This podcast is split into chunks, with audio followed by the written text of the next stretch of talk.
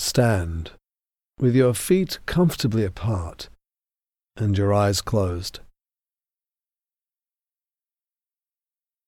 Sense your breathing. The overall level of muscular tension or freedom you feel throughout your body.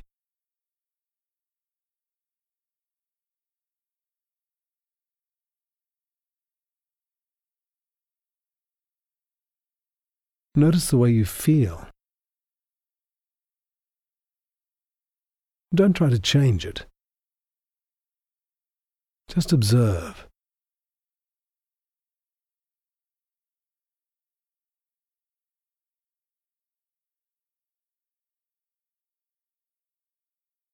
Listen to the character of your thoughts.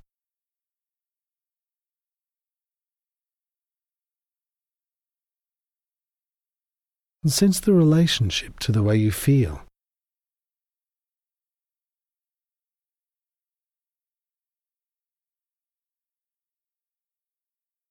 Are you still and receptive? Or are you organized to move in some way that may be related to the way you feel about yourself or a challenge you face?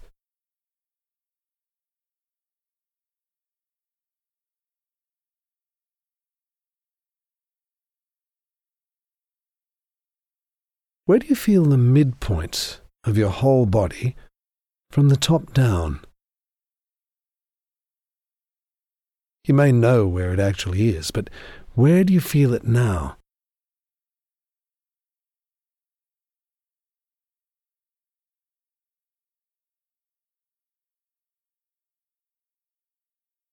Do you feel symmetrical? Or does one side feel bigger? Or compressed?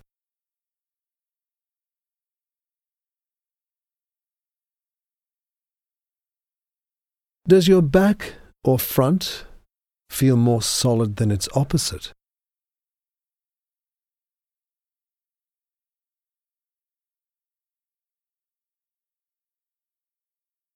And how much of your body are you noticing? Did you sense your feet? Or the back of your head? Or the back of your pelvis?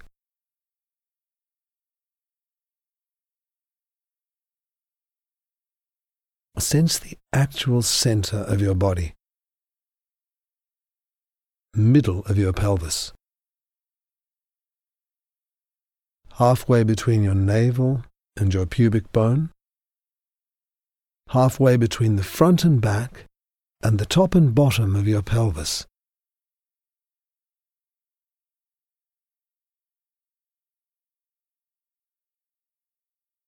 Pay attention to what happens in the rest of your body as you do this. sensing the center of your pelvis.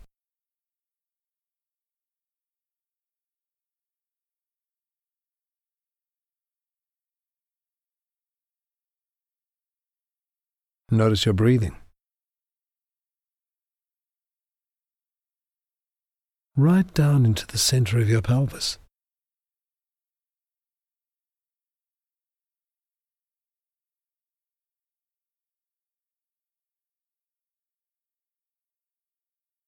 Well, sense the distance between the center of your pelvis and the center of your head.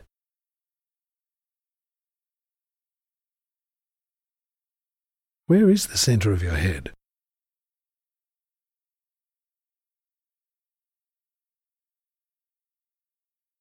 And what about the distance from the soles of each foot to the crown of your head?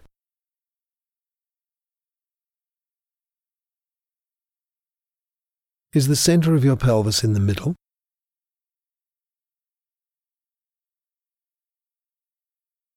And does one side feel longer?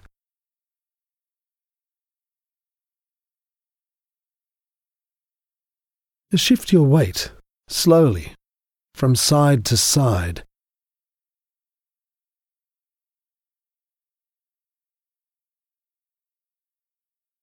Do you organize that movement from your head, from your chest, or your pelvis?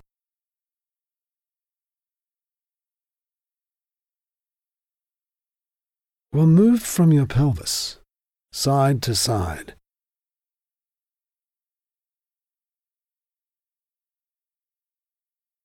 And notice how the angle between your pelvis and each leg changes as you transfer your weight.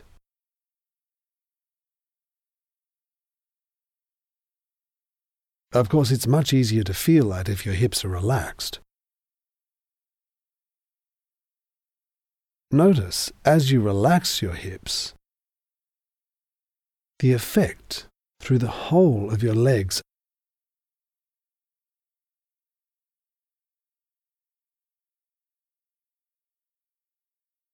How does that affect the way you feel the weight on each foot?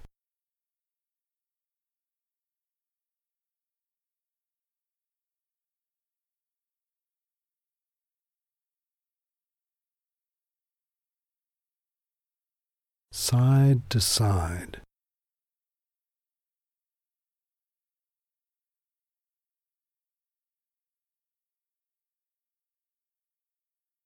As it becomes easier, and you can begin to sense the movement of the ball joints of the legs in the sockets of your hips. What do you feel in your shoulders, your neck, and your face?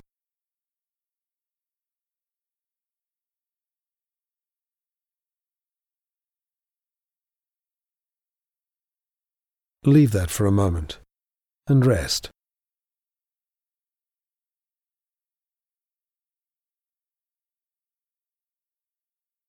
How do your head, chest, and pelvis stand over your feet?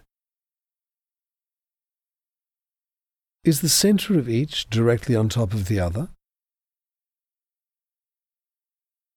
That would mean your body weight is evenly distributed over the whole of each foot with your weight a little forward so you could easily lift yourself onto the balls of your feet or move in any direction. Where is the weight on each foot?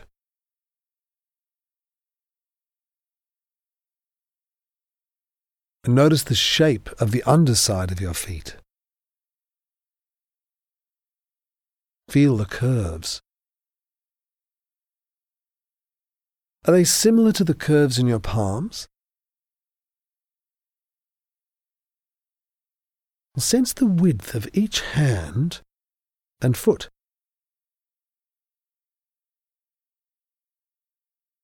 The shape of each arm and leg, right through to your torso.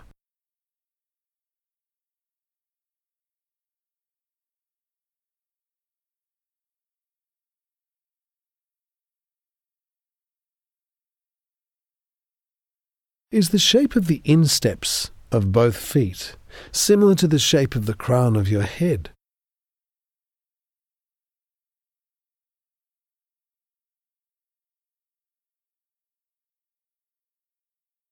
Place your hands on the top of the bony wings of your pelvis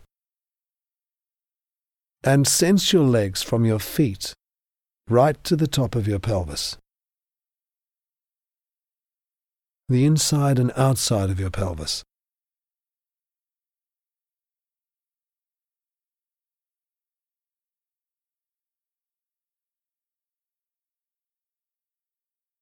Sense your arms from your hands through to your collarbones in the front and the shoulder blades behind.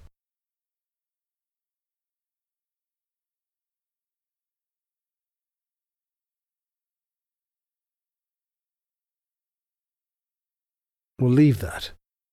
Lie on your back and rest.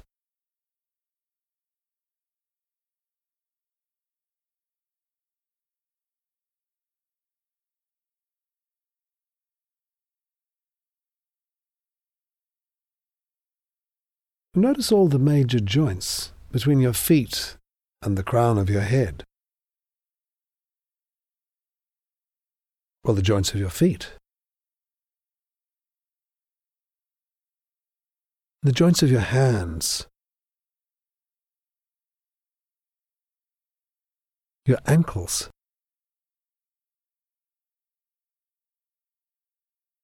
Your wrists.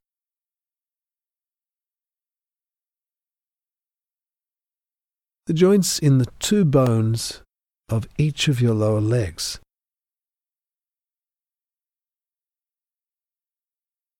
Two bones of each of your forearms.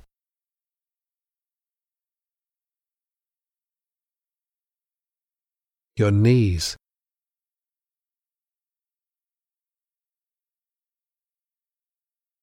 Your elbows.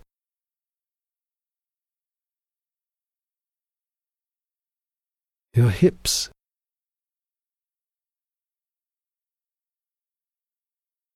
Your shoulders.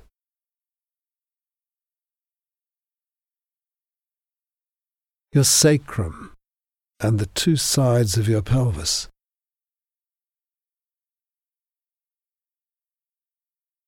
The joint at the front of your pelvis, the pubic bone, and the joints at the back of your pelvis, at either side of your sacrum.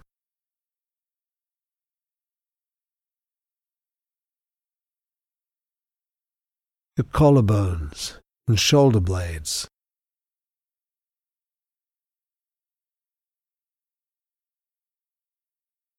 the vertebra of your spine, from your sacrum right through to your head.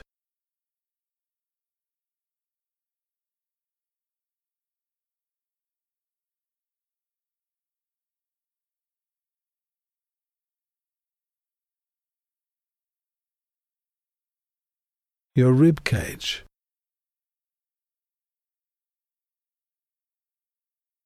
The front, where the ribs join the sternum.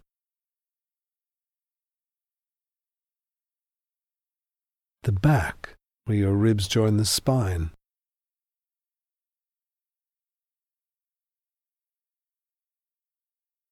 The bones of your skull.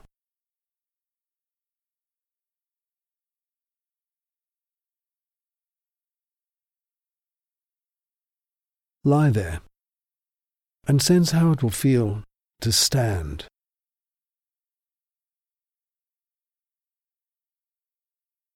Where will the weight be on your feet? How will all these joints move?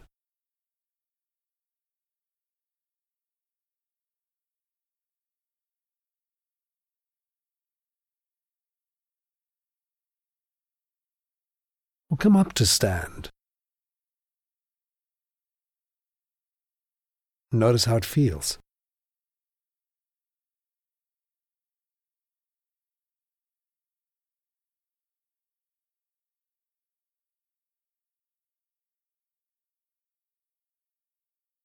Sense the way your skull sits on top of your spine at the base of your ears.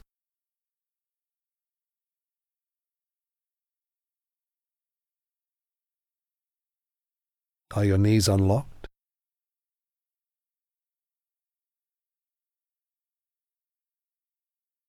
Or bend a little, as if you were going to squat or sit in a chair.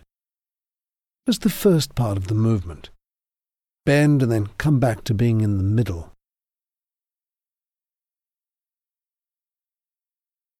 Which is an interesting question.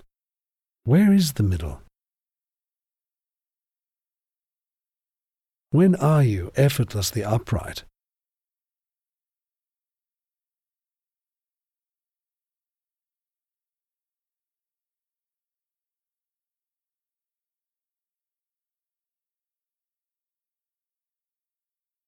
Notice how it's easier to keep your weight evenly distributed on your feet. If you bend your knees at the same time you move your pelvis back and tip your torso forward from your pelvis. So your knees move forward, your pelvis moves back and your torso tips forward at the same time.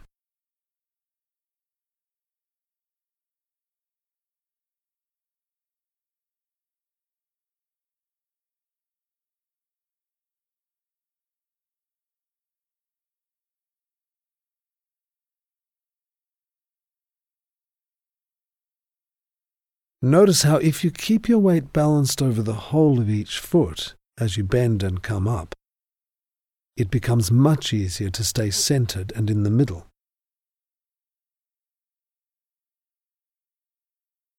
So if your feet don't wobble, when you come up, your legs will be straight but not locked, and your head, chest, and pelvis will be aligned over each other without any effort.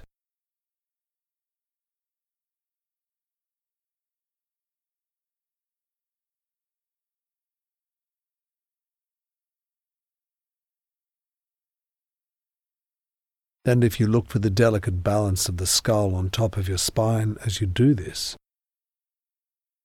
you can maintain your length as you bend and then just float up to standing.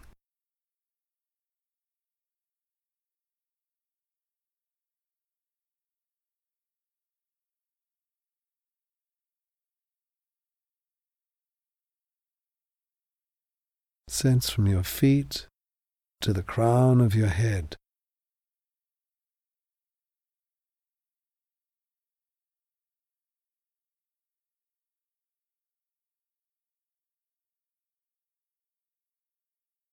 The delicate movement of your skull on top of your spine.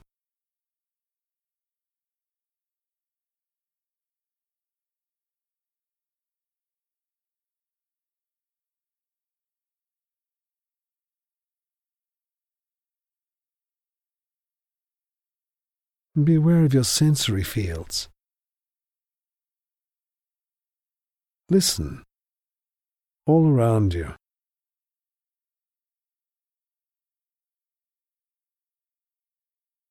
Look with soft eyes at your whole visual field.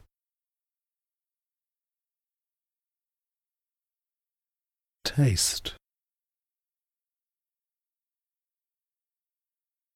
And smell.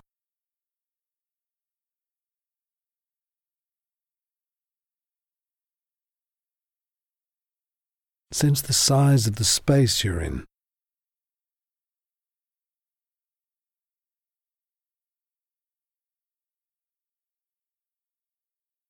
How do you stand now?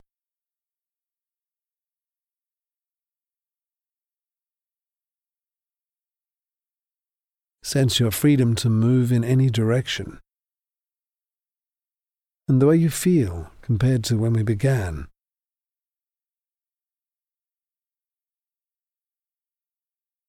When you're ready, walk.